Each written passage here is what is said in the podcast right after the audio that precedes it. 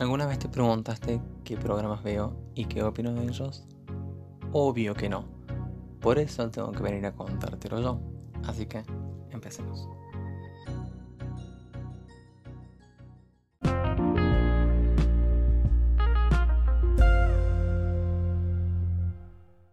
OMG, finalmente ha llegado el momento.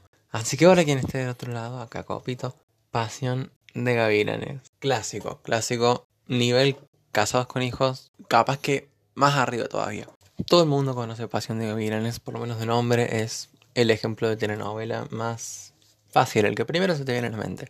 Una de las razones por las que hasta decidí empezar a hacer esto fue porque no hay nadie que esté comentando sobre Pasión de Gavilanes, y por algo debe ser. No hay reseñas de Pasión de Gavilanes, no hay reacciones no hay contenido al respecto. Así que acá estoy yo para llenar ese nicho de mercado. Hay hombres machistas por todos lados, por acá y por allá.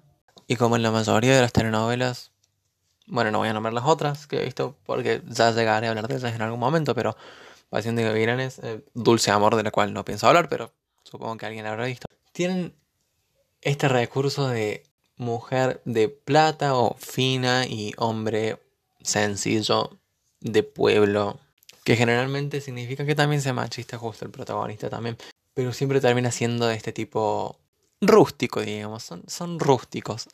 Y de el obstáculo que es para avanzar en la relación, que ella esté acostumbrada a la buena vida y tenga más plata que él, que es un simple trabajador. Eligiendo una novela al azar de todas las que hay en el mundo, es bastante probable que incluya este tipo de historia y que después muestren a él intentando acostumbrarse a la vida de ella, intentando, no sé, comer con cuchillo y tenedor básicamente, y después muestren a ella, no sé, cayéndose en el barro, intentando acostumbrarse a la vida de él. La novela en sí, dejando de lado la historia, es un detalle con el que siempre, por alguna razón lo tomo bastante personal, siempre me suelo fijar en eso. El ritmo al que se mueve, en eso por lo menos está bien escrita, digamos, está bien armada, se mueve un ritmo realista en el que están a la vez pasando cosas y las situaciones cambian y aparecen personas nuevas y suceden cosas nuevas. Y esta fue la primera telenovela que vi por gusto. Y no noté lo importante que era hasta que empecé a ver otras en las que se mueven un ritmo bastante horrible o demasiado convolucionado o demasiado chatas. Y cuando llegue a hablar de esas, si algún día lo hago, supongo que tocaré el tema otra vez. Pero en cierta forma también es buena una novela en como crear su propio ambiente a partir de ciertos capítulos. Es como que los personajes viven en otro universo paralelo, básicamente, donde lo único que existe son ellos. Y también es algo que me parece positivo en una novela, que construyan un lugar en el que solo pasan las cosas que son necesarias para la novela. Es como que ese lugar está hecho para esa historia. Nada más.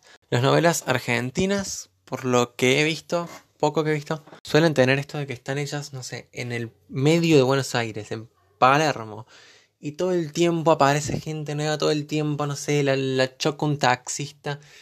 Y estas cosas que...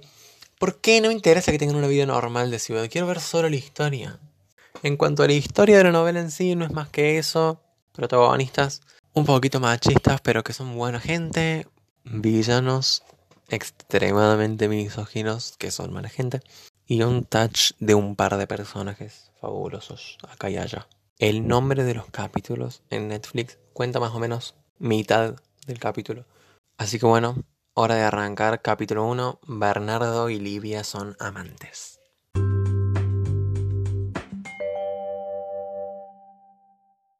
No sé cuánto tiempo irá a llevar esto, pero tiene pinta de ser largo, así que vamos a intentar movernos rápido a través de este capítulo. Empieza la novela y lo primero que vemos es a esta chica Livia, parada en el medio de la ruta, al parecer, bueno, al costado más específicamente creo, con una música tan triste que parecía, no sé, desahuciada. Pero no, al parecer simplemente era música romántica, se ve.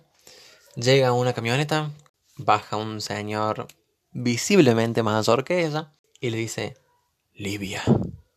Y Livia se sube a su camioneta. Creo que en el momento no nos llaman por el nombre, pero bueno, Bernardo es el nombre de este señor. El amante secreto de Livia que podría ser su padre. Y la escena cambia a otros dos chabones en cuero, uno acostado en la cama y otro parado.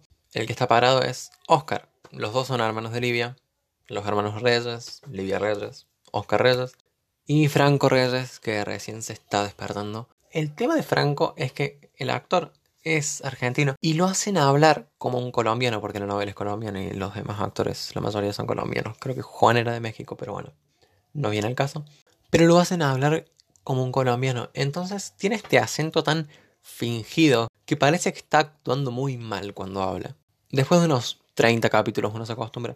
Pero al principio cuesta tanto creerle lo que está diciendo porque es estresante escucharlo fingir un acento que claramente no tiene sin saber que es argentino, uno simplemente diría, ¿por qué habla así? Sabiendo que es argentino es más incómodo todavía porque sos consciente de que está fingiendo un acento. Es raro, ¿por qué no lo dejaron simplemente hablar como habla? ¿O por qué no contrataron a un actor colombiano? Pero bueno, Oscar le está gritando a Franco, discutiendo, envenenado, porque Livia se está viendo con un hombre. Al parecer se enteraron. Y todo este quilombo de que nuestra hermanita está viendo un hombre. Si bien después de un par de capítulos vamos a ver que más o menos había razones para preocuparse. ¿Por qué no la dejan tranquila?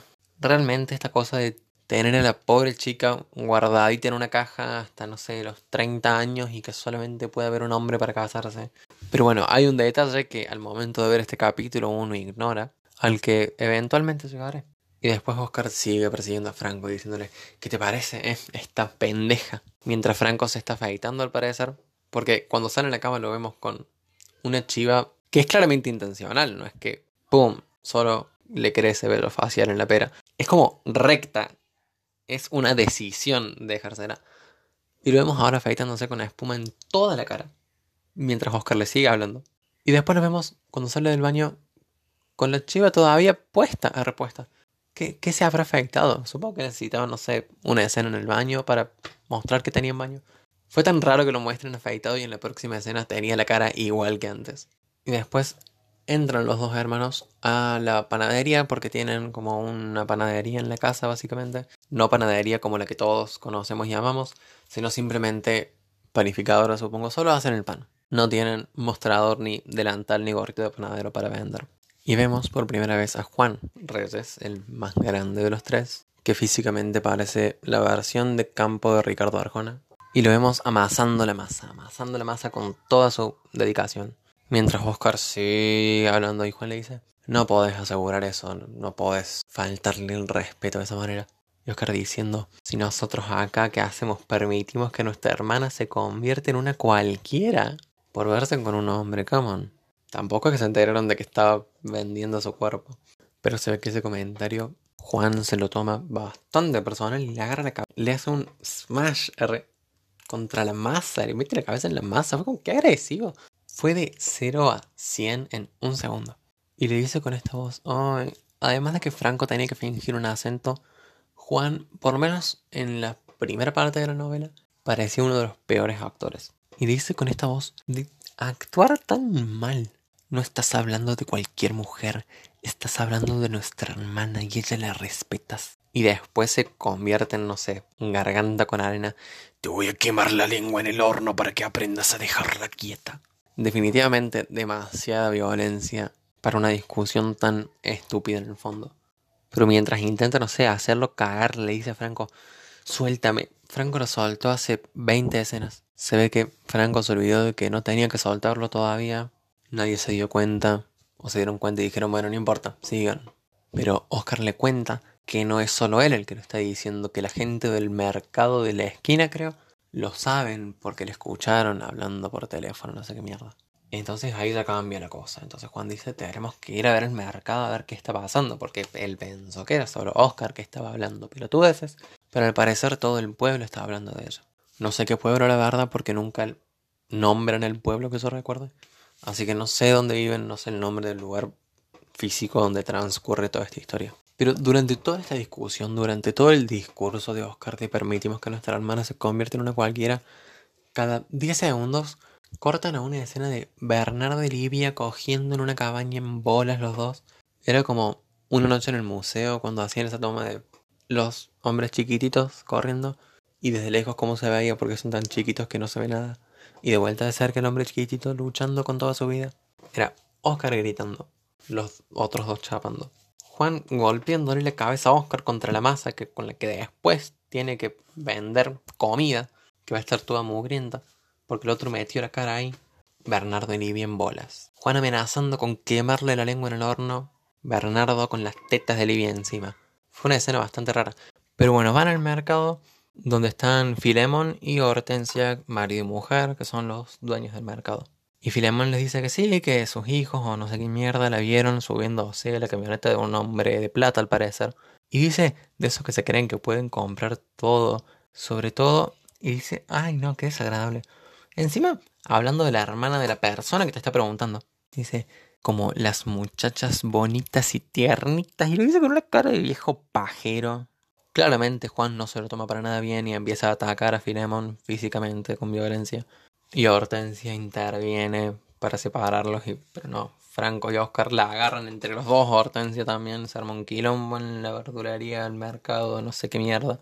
Porque siempre dicen mercado, pero cada vez que lo muestran parece una verdulería. Pero bueno, mientras pasa todo este quilombo, afuera del mercado llega la camioneta de Bernardo y Bernardo deja a Livia en su casa y le da plata a Livia que Livia al principio rechaza, supongo que porque la habrá hecho sentir una prostituta. Es como, mm, ¿por qué me estás dando plata después de hacer el amor? Pero Bernardo insiste en que le puede hacer falta y Livia se queda con la plata. Y vemos a los tres hermanitos reyes de vuelta en su casa y Oscar sigue insistiendo, diciéndole a Franco que él está enamorado de una desvergonzada y quiere que Livia siga los mismos pasos. Y los dos empiezan a pelear de lejos con la manito así. Fue raro, después de que los ves, no sé, al otro dándole la cabeza contra una masa cruda, haciéndose cagar con el verdulero, y ahora de repente estos dos se pelean como choco chocolala. Supongo que Juan es el más violento de los tres definitivamente, pero, pero fue como, come on, pueden, pueden pelear mejor que eso. Y de repente entra Livia en la casa. Silencio. Y Livia se va para el fondo como alma que lleva el diablo porque sabe de dónde viene la pendeja. A la lengua a dejarla quieta.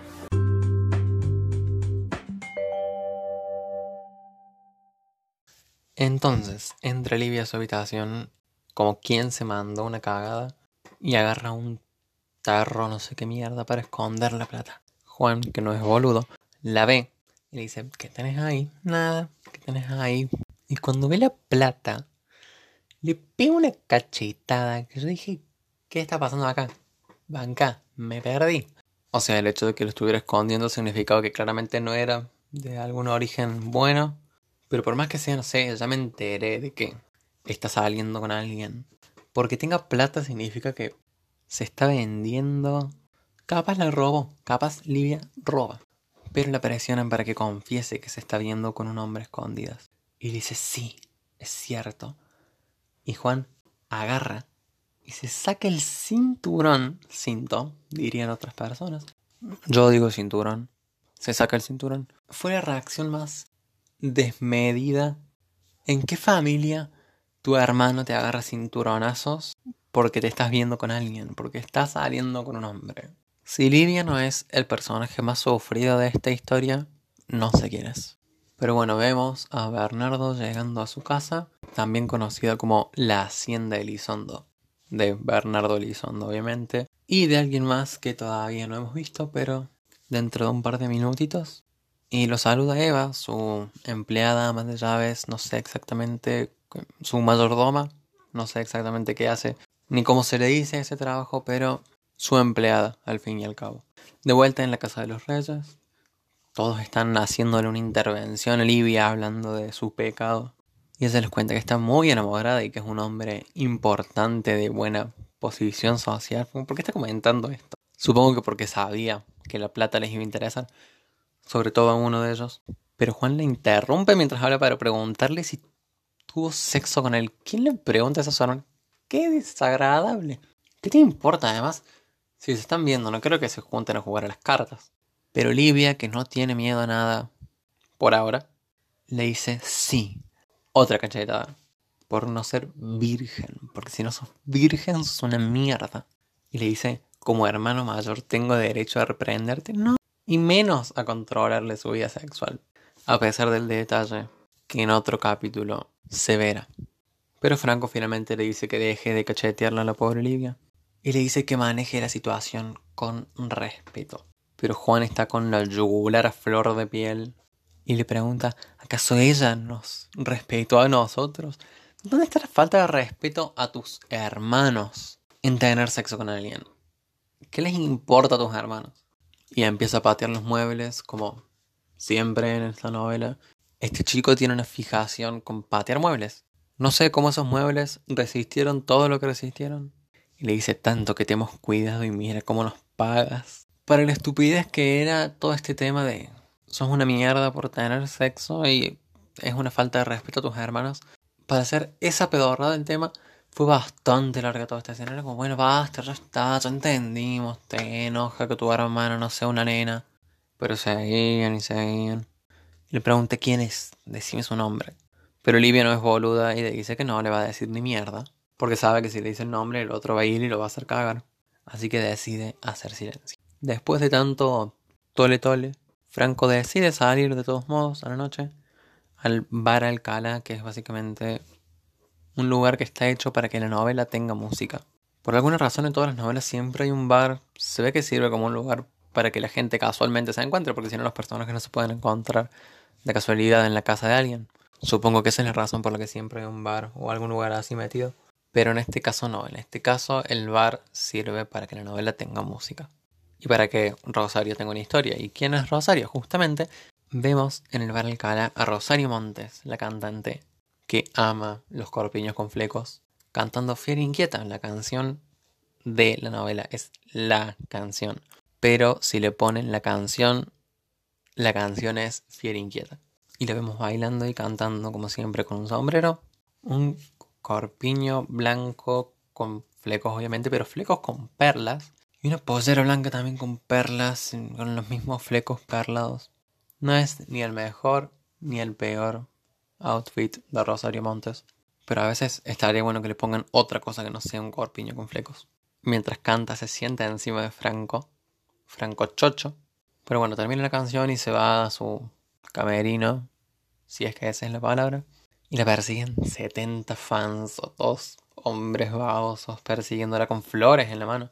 Fue raro porque después por el resto de la novela no tiene más fans. Sé que esa noche fueron todos juntos. Pero bueno, le dice a todos que se vayan y cuando se sienta en su silla ve que Franco está adentro del camerino, como todo un invasor de espacios ajenos, y diciéndole que quiere hablar con ella un segundo. Con una campera de jean con corderito adentro y una remera negra con el cuello tan bajo. Ni siquiera era un cuello. Yo creo que estaba más abajo que el esternón todavía. Yo creo que si no fuera por esa campera se le habrían visto los pezones con toda tranquilidad. Pero Rosario claramente no tiene tiempo ni ganas y lo caga echando. Y Franco le dice que no importa que va a seguir insistiendo porque no se cansa de admirarla. Uy, qué asco. Pero igual de todos modos, de los tres hermanos Franco es el menos acosador, supongo. No, Juan es el menos acosador. Franco es el menos machista al parecer, de los tres. Pero fue tan baboso decir no me canso de admirarla.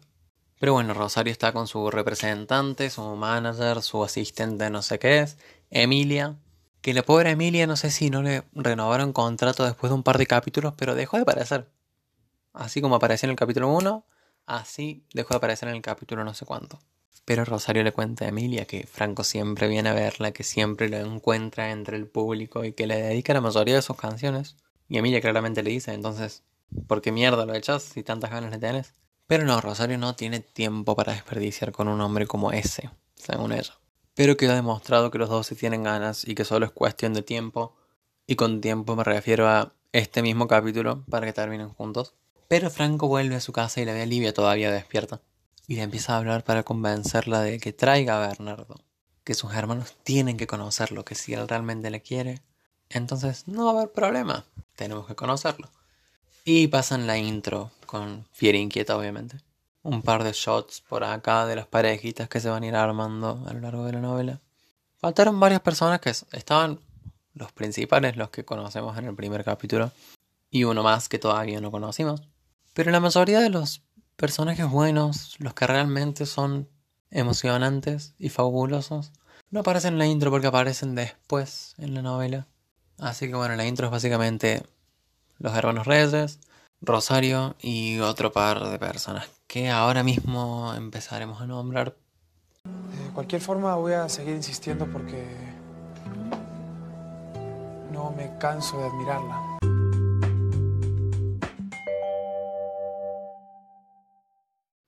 Pero bueno, pasa la intro y vemos otra vez a Bernardo y Livia en la camioneta de él. Llegan a una cabaña o algo así y se bajan y Livia le dice, no, no, yo no quiero entrar, volvamos. Bernardo se da cuenta de que algo raro pasa.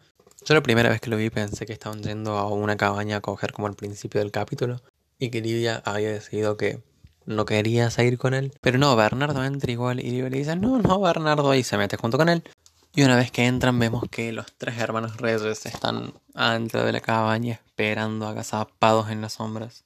Oscar por algún motivo está mordiendo un pasto, trigo, paja, no sé qué tendría en la boca. Y hace un comentario sobre la edad de Bernardo diciéndole a Livia que esperaban a alguien de su edad y no un viejo sucio. Reno no dice viejo sucio, pero algo con viejo era. Y Juan le empieza a decir que él se aprovecha de muchachas ingenuas como Livia. Como está Livia al frente tuyo. Qué desconsiderado con tu hermana llamarla tonta enfrente de su novio. Y empieza a pegarle con los puños a pesar de haber prometido que no lo iba a hacer. Y de repente están los reyes de vuelta en su casa. No se sabe cómo terminó la pelea. Fue raro que no digan, no sé, no muestren a Bernardo sangrando, tirado en el piso. Algo. Lo estabas cagando piñas y ahora de repente estás en tu casa de vuelta. Pero Juan se decide y dice, nos vamos de este pueblo, nos vamos, nos vamos. Porque al parecer Bernardo les promete que él está dispuesto a responder por Livia y que no le causaría ningún daño y se quiere casar al parecer. Juan no está dispuesto a permitirlo, entonces la única solución es separarlos. Y él decide por la vida de sus tres hermanos, si él dice que se va, se van. Y Oscar le dice a Livia, dale confesar, yo sé que seguramente no estás enamorada de sí, solo te interesa la plata que tiene. Pero ella le dice que no, que realmente lo ama a pesar de todo el dinero que tiene. Y Oscar le pregunta, ¿y de cuánto dinero estamos hablando? Y ahí nos damos cuenta de que Oscar está dispuesto a vender a su hermana. Y les cuenta que es dueño de unas tierras, no sé qué mierda. Juan dice que debe ser un explotador como los que nos echaron de nuestras tierras. Pero Oscar tiene una idea. Ese matrimonio podría ser la chance que tanto esperaban para salir de la pobreza. Así que efectivamente estaba dispuesto a vender a su hermana a un desconocido solo para que él tenga plata. Por eso viendo este tipo de comportamientos de Juan cagando las cinturonazos y Oscar queriendo venderla, realmente parece que Franco es el único bueno en esa familia. Y por varios capítulos fue mi personaje favorito, básicamente. Pero bueno, quedan muchos capítulos, tiene muchas oportunidades de cagarla todavía. Pero Franco dice, bueno, sería peor si estuviera casado, por lo menos. No está casado. Y la escena cambia el cumpleaños de la esposa de Bernardo, que efectivamente está casado. Vemos la fiesta en la hacienda Elizondo y conocemos a su esposa, Gabriela, en su traje de cumpleaños, que pensé que era un vestido al principio, pero un vestido bien de señora, todo vestido con mangas. Me hace acordar a la bruja del 71, no hay otra referencia que mi mente pueda hacer a un vestido con mangas. Pero no, al parecer era un saco y una posera larga, más de señora todavía. Era todavía peor que el traje de María Elena cuando conoce a los argentos pero todos con botones gruesos en el medio, abotonados hasta el cuello, con el saco y la posera del mismo color, rosa los dos. Y conocemos a Fernando, el yerno de Bernardo, está casado con una de sus hijas, porque también tiene hijas, no solo le mintió a Livia diciéndole que no estaba casado, sino que además es padre de familia. Y Fernando le dice de lo contento que él debe estar teniendo una esposa que a pesar de estar cumpliendo 48 años se ve tan joven y que estaría celoso de él si no estuviera casado con una de sus hijas. Habiendo visto ya la novela antes, es como... Mmm. Pero bueno, habrá tiempo para hablar de Fernando. Y mientras tanto, de vuelta en el pueblo, vemos a Lidia caminando por la calle y de repente Filemón, Hortensia, los del mercado, con sus dos hijos, Manolo y Miguel, rodeando a Livia como en una emboscada, como si fueran los bravucones de manual de supervivencia escolar de Ned que te rodean y hacen zoom en la cara de cada uno. Filemon con cara de orto, Hortensia con cara de orto, los dos hijos con cara de orto. Y le hacen un zoom re dramático un nene comiendo una banana con cara de orto. La primera vez que lo vi pensé que era un hijo más de ellos. Y dije que el nene la va a hacer cagar también. Porque está comiendo una banana antes de la pelea. Pero Hortensia le dice que ahora que está sola no van a estar sus hermanos para atacarlos de vuelta. Y Filemón le presiona, dale, admití que tus hermanos son unos forajidos y que vos sos una puta, que te vendes a viejos con plata. ¿Por qué le estaban humillando así en la calle? ¿Qué les importa? Al parecer ya bastante tiene con sus hermanos para que encima ahora la gente de la verdulería de la esquina se venga a meter en su vida también. ¿Qué culpa tiene ella de que su hermano sea un salvaje? Pero Manolo, el hijo de Pero Largo, le empieza a manosear, directamente manosear en la calle, le toca, le toca la cara, el cuerpo, y le dice que si se deja tocar por un viejo, no debería tener problema en que él le ponga una mano encima. Fue uno de los peores momentos más desagradables de toda la novela. Realmente pensé que no sé, que él estaba por violar en medio de la casa enfrente de su propia familia, enfrente de su hermano y sus padres y del nene con la banana. Y lo peor es cómo después de mostrar eso, la novela pasa los capítulos y Manolo se vuelve un pan de Dios. Pero bueno, vemos la panadería de los reyes. Oscar y Franco cargando bolsas de harina y Oscar entra todavía quejándose tenemos que estar trabajando. Si aceptáramos la plata del viejo Elizondo no tendríamos que laborar. Se ve que no va a dejar pasar el tema hasta que consiga la plata de Bernardo. Pero entra corriendo de repente el nene de la banana, que al parecer no era parte de la familia de Filemón y Hortensia. Pero entra, no solo que se mete a la casa, se mete hasta la panadería, que al parecer queda al fondo de la casa. No sé si no tienen llave. Y les avisa, la gente del mercado está haciendo cagar a Livia. Y los hermanos Reyes salvan el día y caen a hacer cagar de vuelta Filemón, Hortensia, los dos hijos. Con estos sonidos de efectos especiales de puñetazo.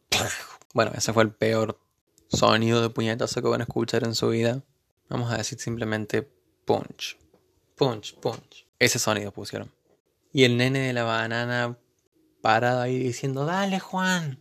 Se ve que lo conocía por nombre. No sé cuál fue el sentido de toda esta escena, la verdad. Pero ahí está. Eso pasó.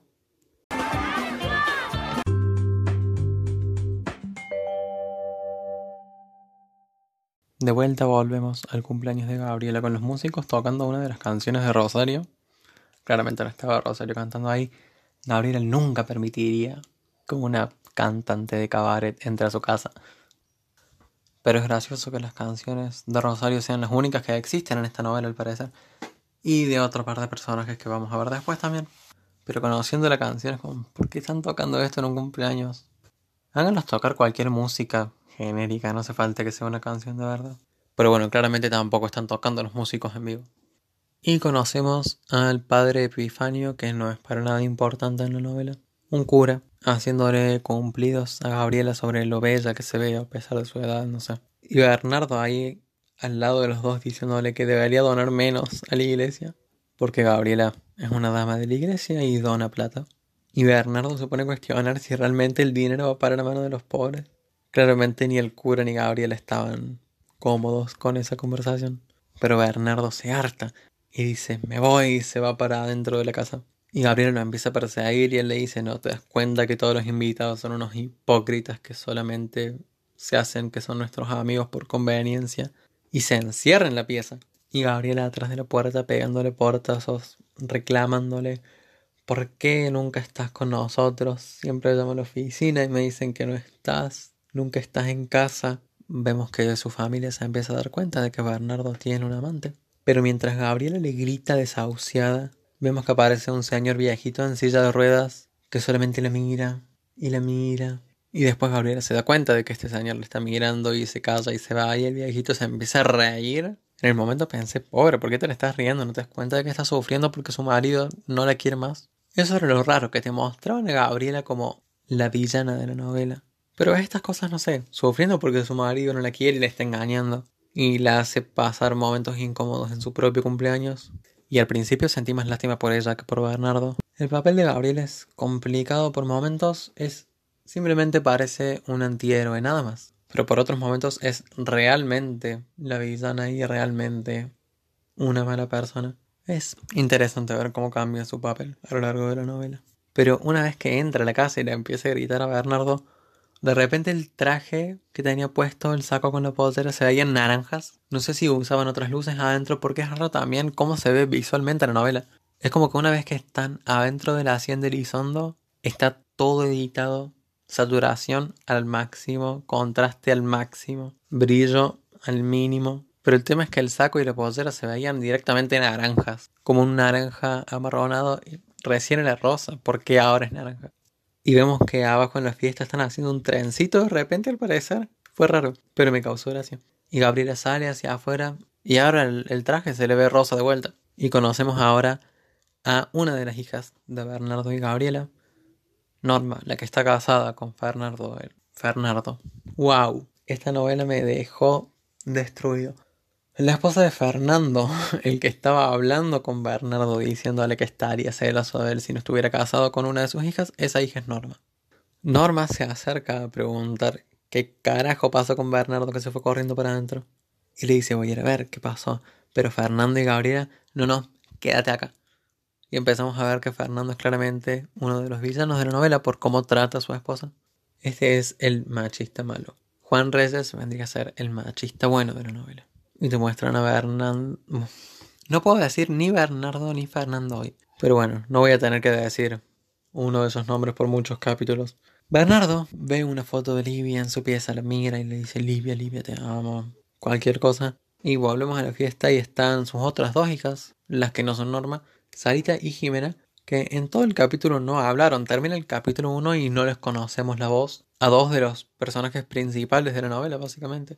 Pero aparecen por medio segundo Sarita y Jimena bailando con dos señores visiblemente mayores que ellas también, pero con una cara de orto, obviamente incómodas. También me causó gracia. Y ahora que ya es más de nochecita, Norma dice, me voy a dormir. Pero Fernando... Ay, Jesús. Voy a necesitar decirle de otra forma. Fernando, vamos bien, le pregunta, ¿y quién te dijo que te podías ir a dormir? Ni siquiera eso puede hacer, ni siquiera puede dormir, hay que obligarla a estar despierta en la fiesta también. Y le dice que tendría que hacer como sus hermanas y olvidarse del pasado. Y por un par de capítulos tenemos todo esto, no sé, dando vueltas alrededor del tema, hablando del pasado de Norma que tiene que olvidar. Es como, ¿qué le pasó? ¿Qué le pasó? ¿Qué le pasó? Y una vez que nos enteramos, mm. Pero no es momento para eso ahora. Norma claramente le dice que no se va a olvidar ni mierda si él se lo recuerda todo el tiempo. Y empezamos a ver claramente que Fernando, ok, es una mierda de persona. Que quiere controlar a su esposa todo el tiempo, que ni siquiera la deja irse a dormir en su propia casa. Y de repente vemos a Eva, la empleada de la casa, trayendo al señor en silla de ruedas que hace poco vimos arriba, Don Martín. Gabriel hace parar toda la música y queda la fiesta en silencio. Más incómodo todavía, porque si vas a armar tu fiesta, por lo menos que la gente no escuche, pero no. Que todos presencien la discusión. Y le pregunta a Eva que por qué carajo trajo a Don Martín. Y nos enteramos de que es el papá de ella, el papá de Gabriela. Que él mismo se le reía a su hija mientras discutía con su marido. Muy bien, Martín, buen padre. Pero Martín les dice que no lo van a tener escondido en su habitación por vergüenza. Y mientras Martín hablaba, ahora que era de noche, lo único que podía ver era que el traje de Gabriela era marrón de vuelta. Jesús, ¿qué pasa con ese traje que cambia de color? No sé por qué sigo diciendo traje, porque claramente no es un traje, es un saco con una pollera. Pero bueno, esto me pasa por anotar las cosas de esta manera. Pero Gabriela envenenada porque quiere mantener a Martín encerrado al parecer. Y Fernando se mete y le dice, no Martín, váyase, váyase para adentro, le va a hacer mal a la salud. Claramente Martín tiene más cuerda que yo. Pero bueno, vemos que Fernando es efectivamente el malo que siempre se pone del lado de Gabriela. Y que es insoportable. Pero no, Martín claramente se queda y dice que mientras tenga vida va a seguir jodiendo, aunque sea para molestarlos a los dos, Gabriela y Fernando, que no lo quieren al parecer, básicamente. Y las tres hermanitas Elizondo riéndose de lo simpático que es el abuelo. Qué plato este viejito. Mientras tanto, en la casa de los reyes sigue la discusión. Esa familia en este capítulo no hace otra cosa más que discutir acerca de Livia. Pero Juana empieza a comerse las heces, al parecer, y era raro porque no tiene un acento como para comerse las heces. Pero empieza a decir, no podemos permitir que todas las personas de este pueblo sigan faltando el respeto. No, ¿qué es ese acento? Ese acento de caso cerrado que es todo menos el acento de Juan. Y encima pronunciar esa de respeto no fue como respeto, como una, como una, como Buenos Aires, como masa diciendo a vos que estás ahí, ese tipo de comerse las heces, a eso me refiero. Pero es difícil hacerlo con la palabra respeto, pero Juan consiguió hacerlo. Y creo que yo también, recién, al parecer. Respeto, sí, respeto. Bueno, Juan en circunstancias normales diría respeto. Pero empieza a patear los muebles de vuelta, chiquito, que tenés con patear los muebles? No van a sobrevivir esos muebles más de dos capítulos a este paso. Y lo peor es que los muebles no llegaron al final de la novela, pero por otras razones. Pero bueno, una vez que ya es de noche, vuelven Manolo y Miguel, los hijos de Hortensia y Filemón, y le empiezan a tirar piedras a la ventana, casi le arrancan un ojo a Livia, y les dice que se vayan del pueblo. Y vemos a los tres hermanos reyes, Bad Boys, levantándose en cuero con pantalones blancos, largos, porque con eso duermen. Duermen en cuero, pero con pantalón largo. Y Juan con una escopeta, pero Franco, la mente inteligente del grupo, agarra la escopeta y sale él. Mejor, gracias a Dios. Y los dos boludos se van una vez que ven la escopeta. Pero Oscar insiste. Ve, si tuviéramos la plata del viejo Elizondo, tendríamos todo el dinero para humillarlos. Y lo peor es que no termina siendo así. Una vez que tienen la plata, no los humillan. Pero vemos de vuelta ahora, otra vez en la hacienda de Elizondo, Bernardo y Gabriela acostados durmiendo. Gabriela durmiendo con un vestido blanco con 70 capas de seda. Debe ser la ropa más incómoda para dormir. Pero Bernardo empieza a hablar con Livia en el sueño. Gabriela claramente lo escucha y lo despierta para hacerle un reclamo. Y él se queja de que está cansado y tiene que dormir y ella solo lo despierta para pelear. Pero Gabriela le dice, si estás tan cansado, ¿por qué no nos vamos de vacaciones? Yo te vengo exigiendo las vacaciones, como Pepe exigiendo su jugo de naranja. Mis hijas y yo necesitamos vacaciones. Pero él le pregunta, ¿hace cuánto que no cogemos? ¿What? ¿Qué lugar tiene ese reclamo en esta discusión? Y le dice que es su obligación, que es obligación de ella tener sexo con él. Y la agarra y la empieza a chapar intentando violarla, porque eso es lo que era. Pero este le dice que eso es una inmundicia, porque ellos se casaron para tener hijos y ya no van a tener más y ya están grandes, tanto ellos como sus hijas. Entonces Bernardo, lo dije bien, Bernardo, sí, se enoja y se va. Y le dice, me voy a dormir a otro lado para no tentarte, no vas a hacer cosas que peques. ¿Tentar a quién? Si justamente está diciendo que no quiere, sos vos el que está tentando y está intentando violar a tu esposo. Y de vuelta a esta hora de la madrugada, Martín haciendo que no con la cabeza y riéndose de su hija otra vez peleando con su marido. ¡Qué viejo de mierda! Primero porque se levantó solamente para reírse de su hija cuando escuchó que estaba peleando. La pobre Gabriela, al parecer, por lo menos en este capítulo, es la pobre Gabriela. Tiene que aguantar que su marido la quiera violar, que su padre se le cague de risa cuando discute con él. Todo en su propio cumpleaños. Ignorando todo lo que se viene después, tomando en cuenta solo este capítulo, vamos a decir que Gabriela también es una de las mujeres más sufridas de esta novela. Tu enredo con el viejo Lizondo es todo un escándalo. Ahí están todos los vecinos del barrio en contra nuestra.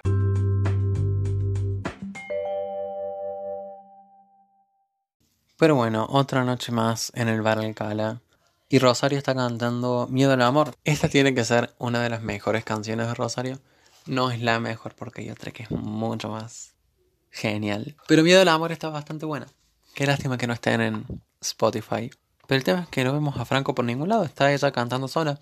Sin Franco. Es como, bueno, ¿por qué me la están mostrando cantando a pesar de que esta canción está buena? ¿Dónde está Franco? Porque por ahora Rosario no tiene historia propia. Es solo el interés de Franco. Y en la parte del rap de la canción aparece un rapero de nada que empieza a rapear supuestamente. Pero que no sé quién es, nunca apareció en la novela. Me causó gracia porque conozco la canción y sé que en esa parte viene el rap, pero no me imaginaba que iban a poner a alguien a hacer el playback de esa parte. Y solo lo hacen esta vez, no aparecía cada vez que cantaban esta canción en la novela. Y de repente unos hombres le empiezan, no sé, a acercar a Rosario, a querer tocarla. Rosario se lo saca de encima, pero de repente, de vuelta, de 0 a 100, se empiezan a pelear todo porque uno le tocó a Rosario acá en menos de dos segundos, hasta en la otra punta del bar ya se estaban agarrando las trompadas, tirándose con una mesa. ¿En qué momento, cómo pasan estas cosas? Este le pegó una piña a otro acá y 20 metros más atrás, en la otra esquina, ¡pum! Ya vieron que había dos golpeando, o sea, y empiezan ta, ta, ta. Y de repente vemos que un señor, que por el momento no parece ser nada interesante, pero bueno, Memo, así se llama. En el momento no lo dicen, se sube a la barra y agarra una escopeta y pega dos disparos al techo y claramente la gente deja de pelearse porque entiende la indirecta bastante bien. Pero después cambia la escena y es como, bueno, ¿para qué me mostraron esto? ¿Para qué, ¿Para qué quiero ver una pelea en el bar? ¿Era solo para mostrarme la canción? Ni siquiera, porque después, en otra escena, Rosario vuelve a cantarla, en este mismo capítulo. Se ve que querían rellenar tiempo, mostrar a Memo, que se le va a hacer. Pero bueno, después de la otra escena vuelve a cantar Miedo al amor otra vez. Y ahora sí, Franco está ahí. De repente aparece en el bar del Cala. Y después Rosario le dice a Emilia, sí, ahora vino tarde. Y dije, ah, por eso, claro. No tenía nada de sentido. ¿Por qué no lo pusieron ahí desde el principio? ¿A quién le importa si llegó tarde o no? ¿Por qué tarde? No hay horario para ir a un bar. Y Rosario literalmente le dice a Emilia, le tengo miedo al amor. Igual que el título de su canción, jaja, una referencia. Pero ahora tiene un corpiño negro con flecos plateados. Más feo que el blanco que tenía puesto antes. Pero en la casa de los reyes, Juan despierta a Oscar de un zapatazo como si fuera Bush. Lo despierta entre comillas porque se nota que tú estaba despierto. Fue la peor actuación de alguien despertándose, sobre todo si te despertas de golpe porque te tiran un zapato por la cabeza. Fue como, mm, mm, ¿quién anda ahí? Y lo despierta para preguntarle dónde carajo estaba Franco, que como sabemos está en el bar Alcala. Y vemos a Rosario saliendo del lugar con un tapado de piel gigante y lo ve a Franco ahí parado afuera de la puerta y los dos se miran como una vaca ve pasar un tren y de repente ella se sube a una limusina que salió de Dios sabe dónde y Franco se queda ahí parado porque no puede caminar. Y vemos que Rosario dentro de la limusina está con un tal señor Agapito, nombre más feo no puede haber. Y Agapito le da plata, Agapito es un viejo por cierto, mucho más grande que ella, y le da plata y se le quiere levantar. Vendría a ser una situación Bernardo y Livia 2. Y Agapito le dice a su chofer que al parecer se llama Jaime, que en realidad no existe, es solamente un nombre, pero no vemos a ningún Jaime en ningún momento. Le dice, vamos Jaime. Y Rosario no quiere, le dice a Agapito que no quiere ir con él. Y le dice, no Jaime. Me hizo reír la forma en la que dijo Jaime. Qué culiadas está Rosario. Pero bueno, Jaime detiene la limusina, que ni siquiera había arrancado, se ve. Y Rosario se va. Y Agapito dice, bueno, vamos a tener que conformar con el esperpento de mi mujer, ¿Quién dice esa palabra para empezar? Pero pobre la esposa de Agapito, encima, encima está casado, encima que anda con prostitutas, engaña a otra mujer que es su esposa. Qué mal Agapito, eh, menos mal que no sos un personaje recurrente de esta novela. Por alguna razón lo recuerdo, o sea, siento que después vuelve a aparecer o que lo nombran. Pero no recuerdo que haya aparecido otra vez que no sea esta. Pero bueno, ahora claramente voy a tener más presente a Jaime que a Agapito. Ay, no sé por qué me causó tanta gracia escucharla decirnos Jaime. Pero Rosario empieza a caminar por la calle y se cruza a Franco, porque el otro se fue hace no sé cuántos minutos y fueron en la misma dirección. Y Franco está con el corazón tan roto que camina lento. No entiendo qué es esto de que la gente está triste y se queda, no sé, parada, pateando una latita al costado de la ruta. Yo en esa situación me iría corriendo a mi casa. Pero además no entiendo por qué estaba tan de capa caída. O sea, no había pasado nada. Solamente la viste salir del bar y subirse a un auto. Pero bueno, se encuentran y ella le pregunta su nombre. Y Franco está como si estuviera hablando con Susana Jiménez. Le dice, esto es como un sueño. Y se le da la mano y le dice que lo va a llevar o que lo invita a vivir ese sueño. come on. ¿Por qué tan cursi estos dos? Digan que van a coger el listo, ya lo sabemos. Pero la mañana siguiente, adivinen qué. A ver, exacto. Oscar todavía está hablando de la plata de Bernardo. Juan llega de Dios sabrá dónde. Dice, ¿está Franco? No, todavía no llegó. Ok, vamos a buscarlo. Porque Manuel y Miguel al parecer son peligrosos. Al principio parece que sí, porque casi le hacen cagar a Livia en la calle y el otro casi la viola y le empezó a manosear. Pero viendo después la novela, son las dos personas más panchas que puede haber en todo ese pueblo. Y que bueno, que esos dos lo pueden haber matado. Pero Franco, lejos de estar muerto, está caliente. Lo vemos chapando con Rosario al lado de un precipicio, básicamente. ¿Por qué se fueron a un campo? ¿Por qué no hay un telo cerca? Pero lo que me llamó la atención era que él estaba solamente en boxers. Y ella tenía todavía una blusa puesta. De repente se levanta y dice que se va. Pero Franco la agarra y se la empieza a chapar. ¡Pum! Cachetada otra vez. Franco le dice que no va a dejar que esto se acabe cuando recién acaba de empezar. ¿Qué? ¿Te quieres quedar en el baldío todo el día? Ya está, ya pasaste la noche con ella, ya es de día. Vayan a su casa y siga con sus vidas, ya se van a ver de vuelta. Pero ella le dice que no siga jodiendo porque el sueño ya se terminó y ya es de día. Y que no insista porque no va a llegar más lejos que eso. Así que Franco llega a su casa de vuelta y Oscar le dice que al parecer tiene una cita, una cita, con una viuda que se llama Eduvina. Que va a aparecer en el capítulo que sigue y después nunca más hasta que finalmente termina siendo, no sé, la persona que hace que la novela avance. Y le pregunta por qué tiene las botas llenas de barro. Le dice, "Ah, estuve en el campo con Rosario. Oscar le dice, tiene menos clase de lo que me imaginaba. Se revolcaron en el matorral, ok. Frank dice, no se revuelca en ningún lado, no es una cualquiera. Se acaba de revolcar, se acaban de revolcar, los vi a los dos revolcándose en el campo. ¿Cómo que no se revuelca en ningún lado? Se acaban de revolcar juntos, no me mientas, Franco. No estoy diciendo que sea una cualquiera por eso, pero que se revuelca, se revuelca. Y cuando uno se revuelca, no sé qué estoy diciendo.